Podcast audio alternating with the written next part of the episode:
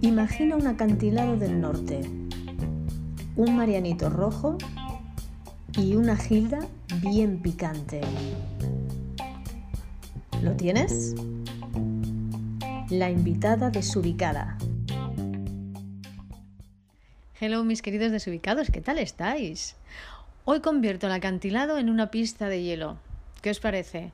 Hoy os voy a pedir que os calcéis vuestros patines de hielo y que no os preocupéis por las caídas porque vamos muy bien acompañados de la mano de Felipe Montoya, patinador artístico sobre hielo y medallista internacional y nacional, que nos va a contar cómo se vive en unos Juegos Olímpicos, qué es patinar en unos Juegos Olímpicos y qué anécdotas tiene y qué experiencia la de vivir en un centro de alto rendimiento del deporte. Espero, mis queridos desubicados, que disfrutéis mucho de esta charla y que ahora que se acerca el invierno, el frío, la nieve, eh, pues aprovechemos para ir a las pistas de hielo y oye, todos a vivir un momento frozen. Entonces, bueno, vamos a ver. ¿Tú qué te has pedido para desayunar? Yo un zumito de naranja y un croissant. Un croissant. ¿Te gusta desayunar así mucho? ¿Sueles desayunar potentemente? La verdad es que siempre me tomo algo como así ligerito, pero luego a media mañana sí me tengo que tomar algo fuerte, fuerte. Fuerte. Como algo con huevos o... La proteína, ¿no? Y sí, sí, sí. La verdad que cuando competía sí, sí me cuidaba mucho. Me acuerdo que no tomaba nada como con grasa. Eh, para que los desubicados Mm. sepan con quién estoy hablando, con quién estoy desayunando hoy aquí cerquita de la Plaza de Colón de Madrid, eh, porque habrán oído la palabra competir. ¿En qué compites, Felipe? A ver, eh, yo... Eh, ya nos traen el desayuno. Hola, el café es para mí, gracias. Y para mí el zumito de naranja. Y el zumito de naranja para el campeón. Bueno. Pues a ver, yo soy Felipe Montoya y me he dedicado a la competición de patinaje artístico hasta el 2018, cuando fui a los Juegos Olímpicos y a partir de ahí me retiré de la competición y me dediqué al patinaje profesional. Entonces lo que me dedico a hacer es espectáculos en diferentes compañías por todo el mundo. Oye, ¿cuándo empiezas tú a patinar? Esto, no, esto es para ti, ¿eh? tarde. Vale. Se va a comer un super croissant. sí. Eh, empecé a patinar cuando tenía 13 años. ¿Eso es tarde? Eso es tarde, sí. Normalmente, a ver, la gente que termina compitiendo a alto nivel empieza con 4, 5, 6, como mucho 7 años. Eh, lo que pasa es que yo le puse mucho entusiasmo. Yo ahora lo pienso y digo, a ver, si hubiera podido elegir otra cosa, sería, hubiera sido bailarín me hubiera dedicado a ser bailarín. Que de hecho ahí nos conocimos. Exactamente, eso iba a decir, que ahí nos conocimos en clases de jazz. Es como mi segunda pasión, digamos. Vale, tú me has dicho antes que eres de Colombia, pero que vives en Donosti. ¿Fue en Donosti donde empezaste a patinar? Sí, vine con siete años a Donosti ¿Mm? y entonces me dediqué obviamente a estudiar, pero a hacer eh, pues muchos, muchos deportes, piragüismo, eh, natación, eh, judo. Entonces, hasta los 13 años no conocí el patinaje, pero para cuando lo cogí era un niño muy atlético, estaba muy, muy en forma para cuando, cuando empecé a patinar.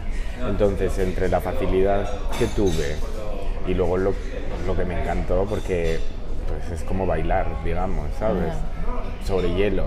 Incluso con, tienes la velocidad, que es como algo más. A mí me maravilla el patinaje, ¿eh? el Titanic, vas con, con, todo el viento en Ahí. yo me acuerdo, no sé cuál sería la pista de Donosti, pero yo me acuerdo que, que en Bilbao había una pista, en mm. Archanda, que se llamaba Nogaro Sí. que cuando éramos pequeños, pues los fines de semana lo típico era que te ibas a patinar a Nogaro. ¿vale? De hecho, mi hermana patinaba, hacía clases de patinaje en hielo, ¿no? Sí, sí, sí, había una pista ahí. Sí, entonces no sé cuál es la pista que, fíjate, no sabía que en En Donosti había una pista. sí, en Donosti está la pista del Churiurdin. Me parece divertidísimo y me gusta muchísimo patinar. Me encantaría saber patinar en ruedas y en hielo, ¿eh? Me Así da fue más o menos como lo descubrí, no, no pensé en que esto se fuera a convertir en mi, en mi oficio, digamos. ¿Y es ahí en Donosti donde tú empiezas Yo creo que la primera vez fue eh, en una de estas clases de natación, pasábamos enfrente de la pista de hielo, entonces yo le pregunto a mi madre, oye, ¿qué edificio es este? Un edificio así con rayas, azul y blanco. Sí. Me dice, pues no lo sé, la verdad, creo que es una pista de hielo. Y entonces pasamos y digo, no puede ser, es una pista de hielo, todo esto es hielo. Claro, yo venía de Colombia y lo único que lo había visto era en la televisión. Y flipé. Digo, yo quiero probar esto, yo quiero probarlo.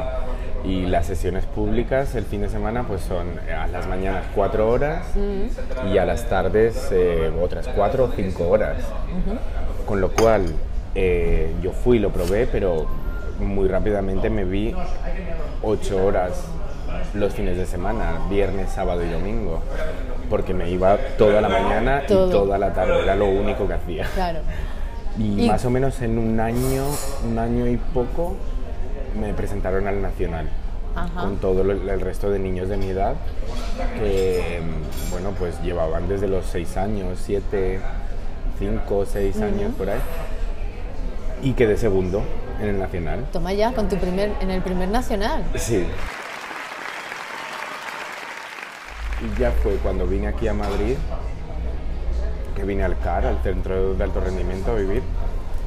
Yo decía, a ver, las de gimnasia, gimnasia artística se levantan y lo primero que hacen es sus dos horas de ballet. Las de gimnasia rítmica se levantan y lo primero que hacen es sus dos horas de ballet. Y digo, pues los de patinaje artístico, yo creo que deberíamos hacer lo mismo. Y ahí fue cuando llegué a, Madrid Art Center y empecé a, a tomar algunas clases hasta que dije, mira, voy a hacer como las de rítmica, como las de artística y voy a ir al día, mis dos horas por la mañana. Y así fue cuando, en cuanto llegué a Madrid, empecé a tomar clases, clases, clases. Has comentado que sales de Donosti, Hmm. te vas al CAR.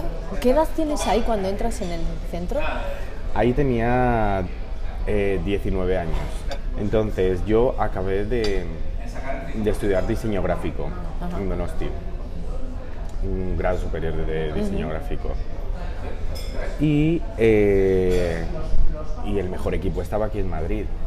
Entonces yo le dije a mi madre, mira mamá, eh, quiero estudiar diseño web, pero es que esto lo quiero hacer en Madrid. Pero la única excusa que tenía, o sea, era una excusa, yo lo que quería era venirme al equipo de Nacional. patinaje, que era el equipo nacional y eran los mejores. Pero en tu casa desde el principio te han apoyado, ¿no? Con tu carrera de Sí, patinador. sí, pero para mi madre los estudios lo primero. Bueno, desubicados que nos hemos ido de la cafetería en la que estábamos Ahora dando un paseo. y ahora estamos aquí dando un paseo por Madrid eh, porque, claro, tú te has puesto a contar, Felipe, unas cosas que yo he dicho, un momento que esto no puede haber ruido ambiental porque es súper interesante. Entonces, Sí. mientras estamos aquí esperando el semáforo para reírnos, ahí has dicho, ¿no? Al parquecito. Sí, hay un este. parquecito ahí, ¿no? Venga, vamos, podemos- allá vamos. Ahí vamos. Nos hemos quedado en cómo es vivir en el CAR. En el centro de alto rendimiento, sí, la verdad es que cuando yo llegué, como te decía, eh, para mí era un sueño. Yo digo, esto, pero esto existe. Eh, nada, eh, todos los mejores deportistas, o sea, la gente con Sigue, sigue hablando. unos cuerpos súper especializados, o sea, tú dices los nadadores, como te los imaginas. O sea, vamos, como los ves en la televisión. Los de gimnasia, lo mismo. Los de los patinadores, igual. O sea, una... Pero una- eso es como te decía yo antes, ¿no? O sea, vas por la calle, o sea, es ver una cantidad de genios juntos todos. Claro, tú piensas que allí eh, pues estaban las niñas que fueron subcampeonas del mundo, sub- subcampeonas olímpicas eh, en gimnasia, Eh, Lidia Valentín, eh, Ana Peleteiro, todo lo- o sea, los mejores deportistas del país estábamos viviendo todos ahí, concentrados. O sea, un poco la NASA. Eh, sí, sí, de- sí, increíble. Y luego, eh, todos pues conviviendo, comiendo en el mismo comedor, pues luego cada uno tiene sus cosas, sale en la televisión, hace su- sus entrevistas, sus cosas, gana sus medallas y tal. Luego éramos muy normales. Allí enfrente vivi- vivíamos enfrente de las, de las facultades, entonces obviamente los, los universitarios y sus macrobotellones, fiestas, Sí. pues nosotros, eh, yo tenía un grupito de amigos, unos de atletismo, otros, eh, bueno, algunos de gimnasia y así. Eh, cogíamos mi coche, nos íbamos al supermercado, lo llenábamos de cervezas entero y nos íbamos a vender cervezas a, a los Ah, que universitarios.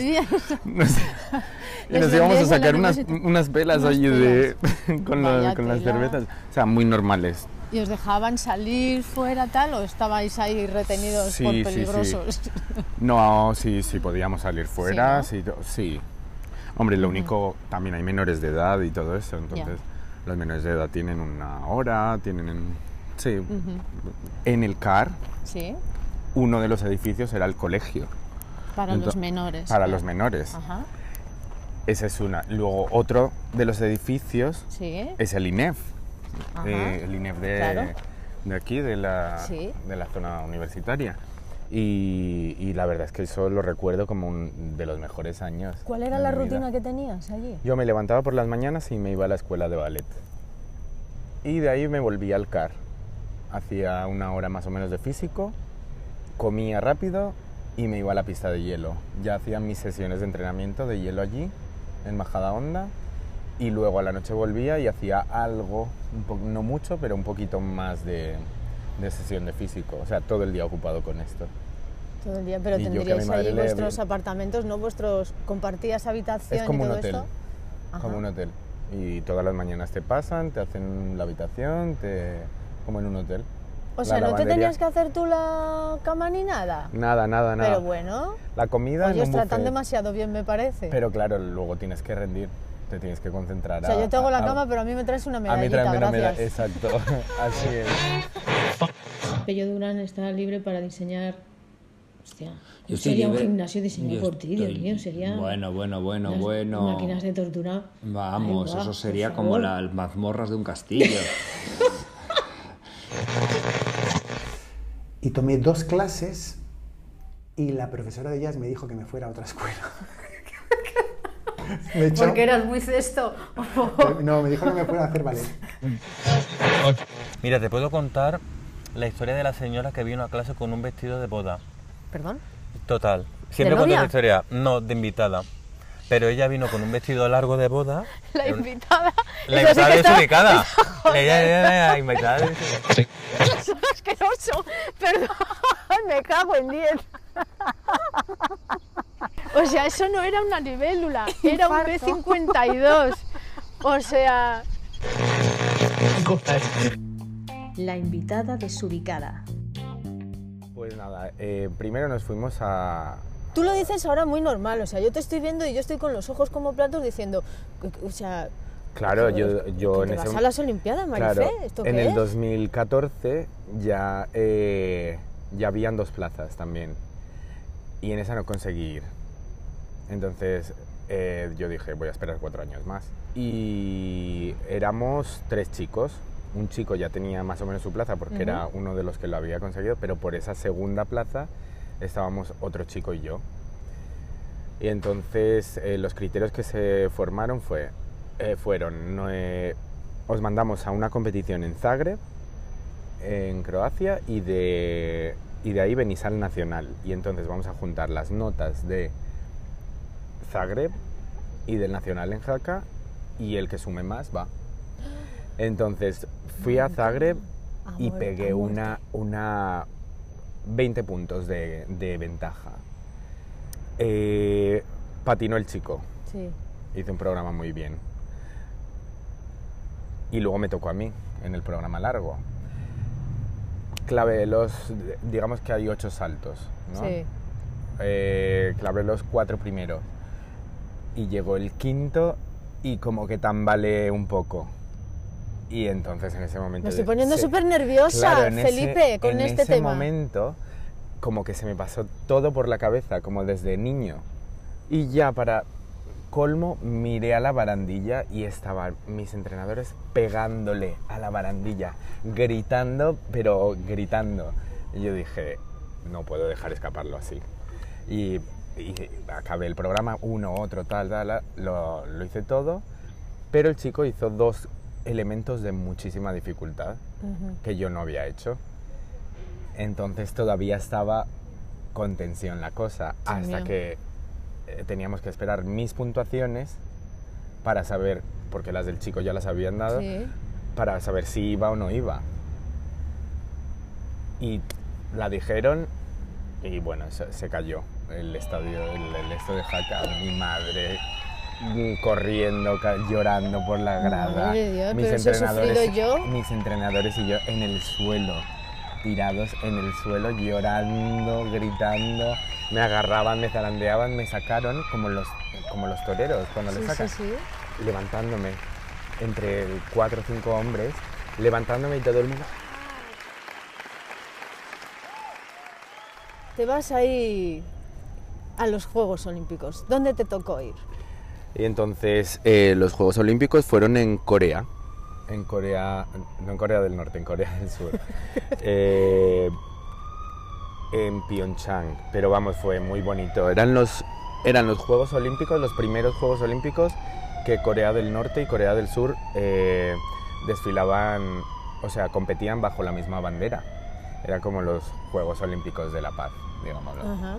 Digámoslo así. Y tú estás desfilando y ¿qué sientes? ¿Te vuelve otra vez al recuerdo de Una cuando locura, eras no, no, no, era- eso ya, yo estaba es- en un estado de shock, pero eh, la, la ceremonia de apertura, un estado de shock, Ya. una locura.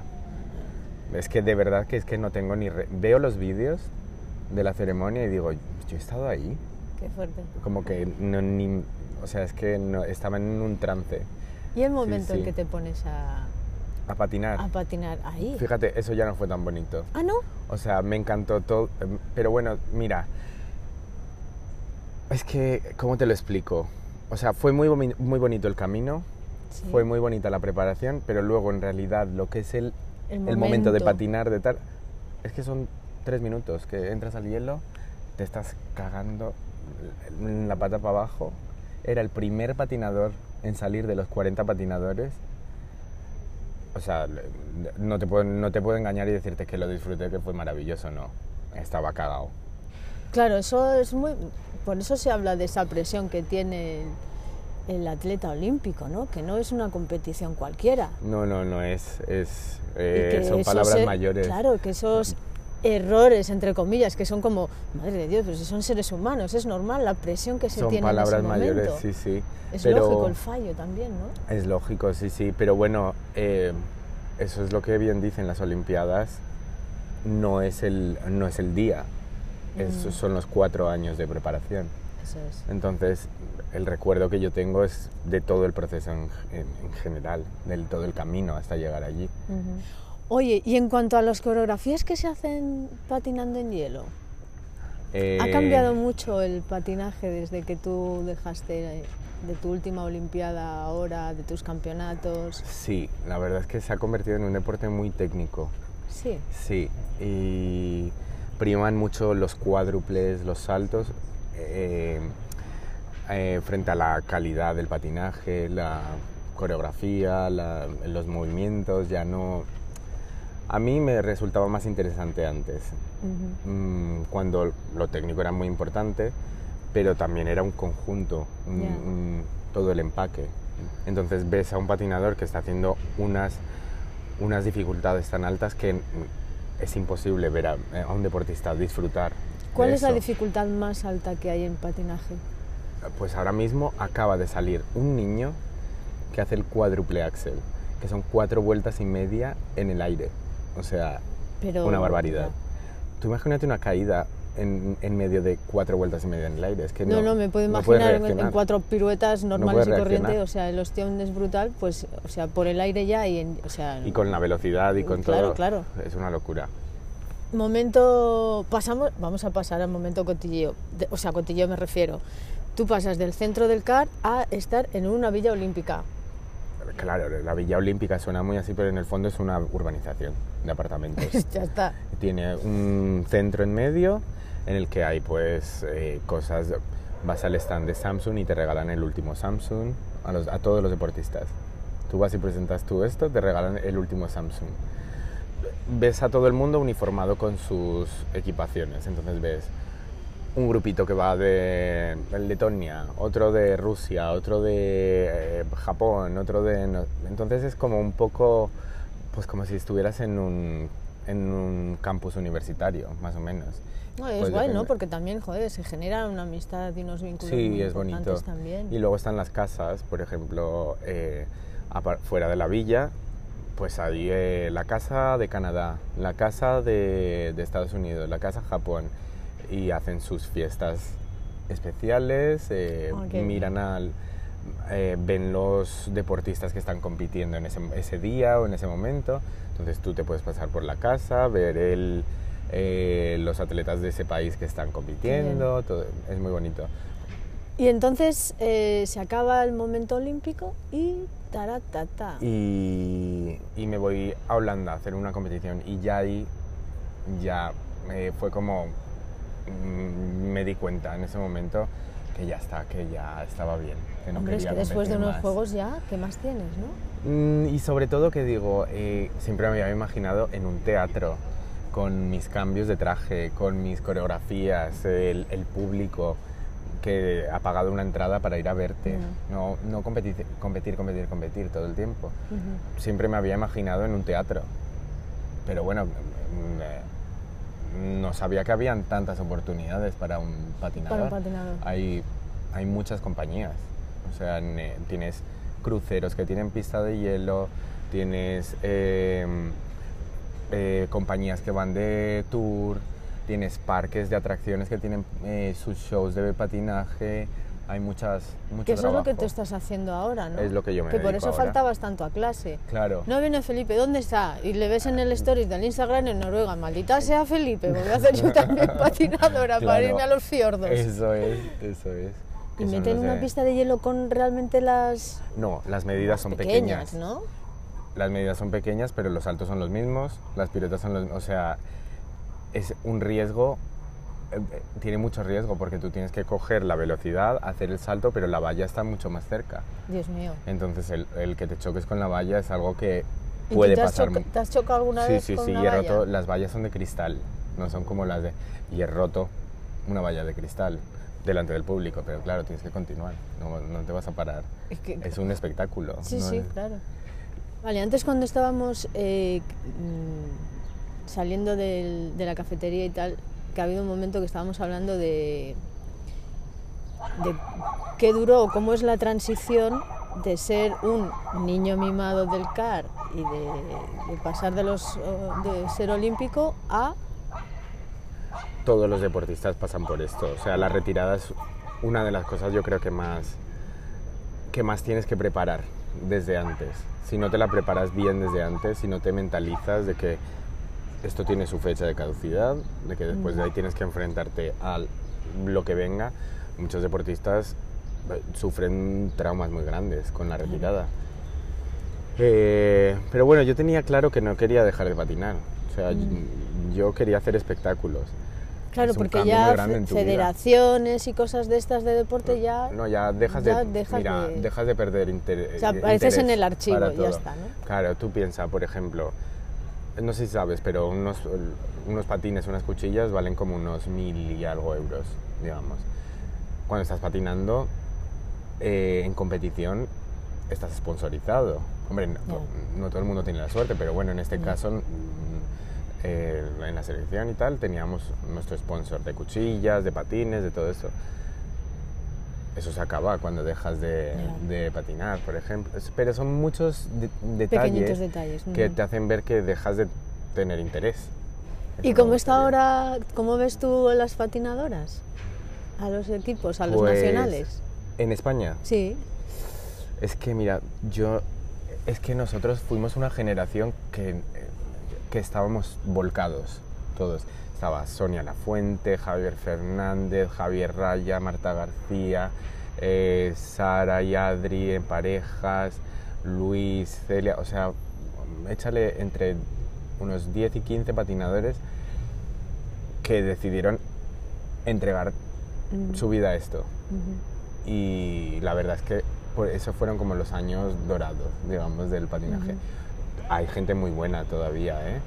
Hay niños que vienen, vienen muy fuertes, pero no es esa época que... ¿Qué que referente tuvimos. tenías tú? Es una cosa que me gusta mucho preguntar eh, a la gente que se desubica conmigo, que En España, me da igual.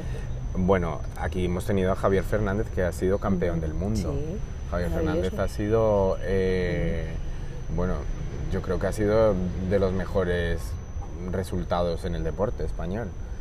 Que pasa es que, claro, es patinaje artístico y no se conoce tanto, pero Javier ah, nos ha inspirado a todos los niños que teníamos alrededor.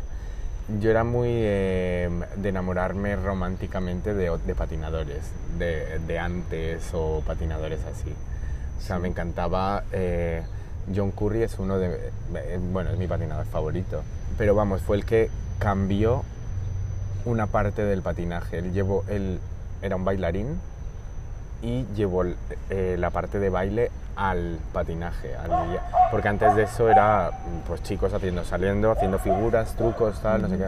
Hasta que llegó él con sus líneas, con sus árabes, sus piruetas, sus- y ya eso revolucionó el, el- el deporte. ¿Y hasta Mm, cuándo vas a estar ahí en- haciendo espectáculos? Pues, ¿Tienes previsto o no? Espero que el cuerpo me dé mucho. O sea, que vas a tirar, seguir... No le he puesto fecha, espero que. Espero que me dure mucho el cuerpo. ¿Qué, es tiene. ¿Qué tiene el hielo que lo hace tan especial? Pues es que es, es que es danza sobre hielo. Yo, es que el- eso es lo que más me, me gusta. Que puedo, eh, eh, puedo desarrollar eh, danza so- sobre patines. Eh, para, y ya como para cerrar, para animarnos a los que somos torpecitos ahí en el hielo, que nos gusta mucho y que queremos tal, eh, venga, danos ahí Unos, unos consejos. tips, unos, unos consejos, tips a ver. de... Eh, bueno, si, si es muy, muy, muy torpecito, eh, un casco, lo primero. Si es muy torpe, no salgas de casa, Cari. Pero no, las sentadillas, mira, es un deporte ¿Cómo? que... Las sentadillas. vale.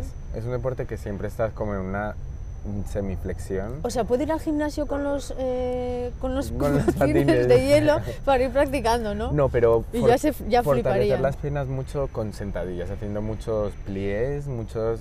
Eso siempre te va, a, te, te va a dar unas piernas fuertes para que estés estable en el hielo.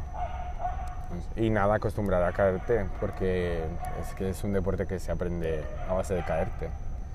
O sea, el que tiene miedo de, de caerse patinando, ¿Sabes eh, eh, no, se puede. ¿Sabes qué pasa? Claro, luego vas a estos sitios que todo el mundo se ha puesto esos patines que dices, ¿quién ha metido el pie aquí? Que este patín está torcido. Sí, sí, y entonces sí. vas, quieras o no, con las rodillas para adentro. dices. Dios Sí, sí, mío, sí, sí. mañana al fisio con esguince.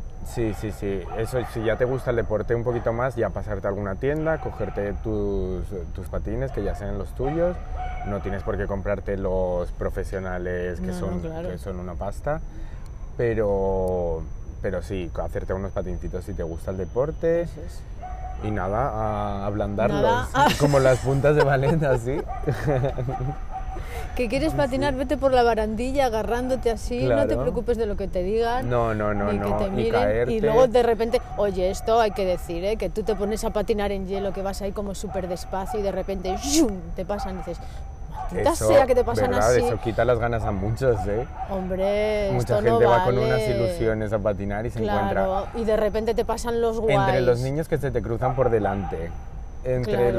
los, los guays que van... Claro, que dicen, no me hagas los esto. freestyle, que van Claro, como... que dices, espérate, espérate que vengas a clase conmigo, que te Son vas como a los enterar. cool que te voy de a... la pista, Exacto, ¿verdad? que es como, güey, marcando hielo ahí, Sí, ¿sabes? eso quita las Derrapando. ganas a muchos, sí, sí, sí. La gente, cuando digo que yo me dedico al patinaje artístico, me dice, pero a ver, eh, ¿te, te dedicas a ello? ¿Te, ya consigues vivir de ello? Claro, la gente no sabe que, que existe una carrera de eso. Mm. Mucha gente ni piensa que tenemos pistas. En Madrid tenemos cinco, cinco pistas de hielo, ¿eh?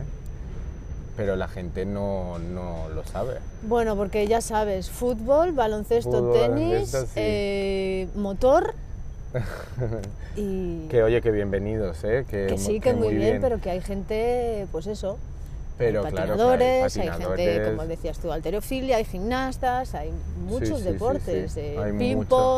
Qué sé yo, tío. Y sobre todo hay gente muy buena en España. En- Momento reivindic- reivindicativo, aprovecha, Felipe. a ver, reivindicativo. Venga, mójate Bueno. sobre el hielo. A ver, yo. eh, joder, ya voy a ser el malo yo de aquí de la película, pero te digo Bueno, que los, los políticos de las secciones deportivas que inviertan mucho en la base, que inviertan mucho, mucho de los proyectos, mucho más dinero en la base de los deportistas, en, en- en los críos que están empezando, en, lo- en cursos y campamentos para, para niños, eh, porque al final eso, eso es lo que enriquece. Más, cuanto ¿no? más base hay, cuanto más masa de, de deportistas, salen buenos. Bueno, pues no ha sido tan duro. No, no, no. Yo pensé que ibas a cargar aquí contra... Pero solo No, has dicho bueno, que eso, es que, se que- emplee más dinero en fomentar desde pequeñitos el Es deporte y las que, actividades, mira, el ¿no? dinero se pierde un poco. en- Yo creo que no se tema. pierde, que va a otros lugares, a pero otros que perderse no se pierde. El dinero, no- de- el dinero de, nuestro, de nuestros impuestos, de nuestro dinero, no siempre va donde tendría que ir. Y en el tema deportivo, eh, tú lees lo- el, dinero que se tiene en las instituciones y es mucho dinero, en las federaciones, en la tal, pero no va a donde tiene que ir. Y no se reparte igual entre todos los deportistas y todos los deportistas se esfuerzan por igual. Exacto. Y, tiene, y las oportunidades no son las mismas y los proyectos hay que mirar eh, los, hay que mirar al deportista en proyección, no hay que mirar en siempre es en resultado y esa es una cosa muy injusta del, del deporti- para el deportista. Mm. Mira, yo de cuando volví de los Juegos Olímpicos empecé a hablar con la federación. Bueno, y, mm, el año que viene, ¿cuál sería mi, cómo sería mi ayuda, cuáles serían mis proyectos, cuáles- y era todo como muy nublado. Ya. Y yo dije, mira, o Ya. sea, ya he ido a unos Juegos Olímpicos, ¿qué hago aquí peleándome con esta gente para que me eche una mano, para que me... ¿Sabes? Que luego la gente se imagina, mm, se imagina que es mu- todo mucho más, más bonito y más fácil de lo que tal. Que un, un deportista gana un sueldo que un deportista de élite no gana mm, más que un camarero, ¿eh? Ya. Pero porque Es estamos que- acostumbrados a ver a ciertos deportistas Claro, que ya sabemos quiénes son. Salimos todos muy impolutos con la equipación española de arriba Claro. abajo, muy tal. Parece, parece, vamos, parece que cobramos un pastón, pero eso no cobras más que, pues eso, un sueldo muy normal. Bueno, Felipe, ha sido un súper placer. Hemos parado la grabación porque hemos, eh, nos Hemos hemos estado puesto- Sí, necesitábamos, exacto, necesitábamos un momento reivindicativo, que esto pasa siempre en todos los podcasts, te Claro. digo, ¿eh? Siempre hay un momento donde hay que parar para soltar de la lengua. Vamos a marisear, pero eh, sí, que no nos o llega nadie. ma- totalmente, o cotillear, o hoy pues no sabes, no sabes, o sea, esto pasa Sí. siempre. Eh, ¿De aquí dónde te vas? De aquí me voy a Finlandia, A la, a a la Reina de la las Nieves. Reina de las Nieves, eh, que soy eh, Kai, el niño de, de la Reina de las Nieves, que lo congelan y bueno, la historia se, va, mm, se basa un poco alrededor de eso, de buscar al niño y descongelarlo. Pues ese soy yo. Como si fuera Walt. Disney que dicen que estaba congelado y lo vamos a descongelar Pues ya. eso, es que... eh, Tú eres el niño congelado. Eso es. Bueno, También patino, ¿eh? No estoy congelado toda Ah, la vale. obra. estoy patinando también. me ¿eh? encanta. Eh, bueno, pues de niño congelado. Pero 20 minutos de la obra sí estoy congelado. ¿Cómo?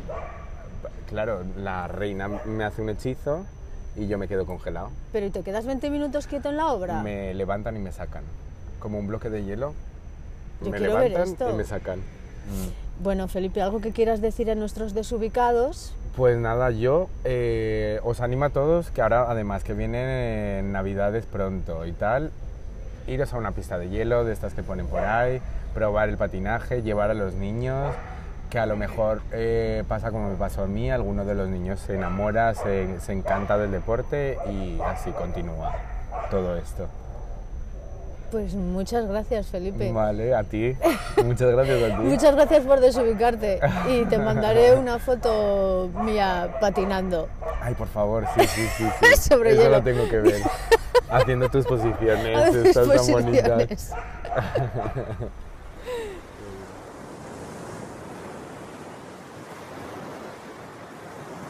Y a vosotros, mis queridos desubicados, muchas gracias por estar ahí un día más. Que tengáis un muy feliz domingo y recordar que el Marianito Rojo y la Gilda va de mi cuenta.